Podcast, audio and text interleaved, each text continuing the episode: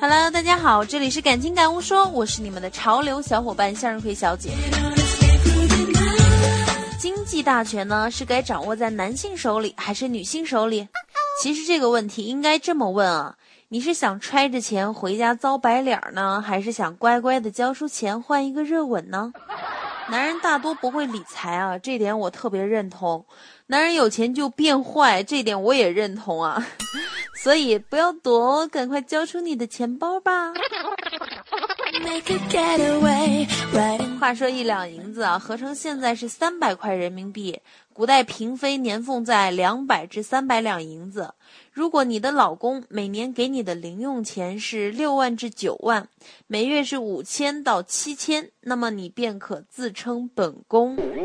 四千多呢就是贵人，三千多是常在，两千多是答应，一千多是官女子，五百月薪的就只能是宫女了，以此类推。亲，你知道自己是啥位分了吗？各位娘娘啊，请对号入座。分文没有的，就赶紧收拾收拾细软出宫吧。钱这东西吧，代表爱，也代表责任，但并不是越多越好。有一回啊，我就跟男闺蜜去逛街，她感叹啊。真不明白，大街上的商店怎么全是女人的用品，鞋、包、衣服、饰品。哎呀，我觉得男人真可怜，一点地位都没有。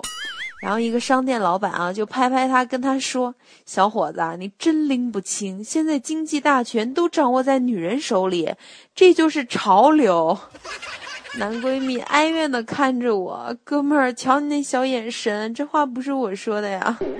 哎，这二货下个月就要结婚了，所以钱包也在他身上捂不了几天了。